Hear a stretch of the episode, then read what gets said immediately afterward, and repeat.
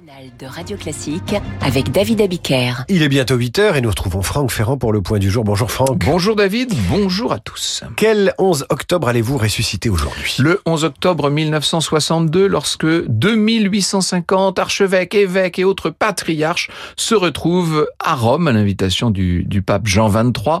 Vous me voyez venir, c'est mmh. l'ouverture d'un très important concile, le concile Vatican II, qui devait réformer l'Église en, en profondeur le pape a été élu en, en 58. Angelo Roncalli s'appelait euh, Jean 23. Hein. Euh, il ne pouvait qu'être qu'un pape de, de, transition après le long pontificat de, de Pie XII. Et on pensait qu'il ne ferait pas grand-chose. Et eh bien voilà, ce 21e concile œcuménique qui euh, donc va bouleverser littéralement l'Église. Combien de temps va durer le concile? Un petit peu moins de trois ans. Il sera clos en décembre 1965. C'est-à-dire que c'est Paul VI qui le fermera. Ça n'a pas été trop de trois années pour ouvrir l'Église au monde moderne. Notamment, euh, c'est toute l'idée de la sécularisation des chrétiens. Tout ça va donner lieu à quatre constitutions, neuf décrets pontificaux, trois déclarations solennelles du souverain pontife.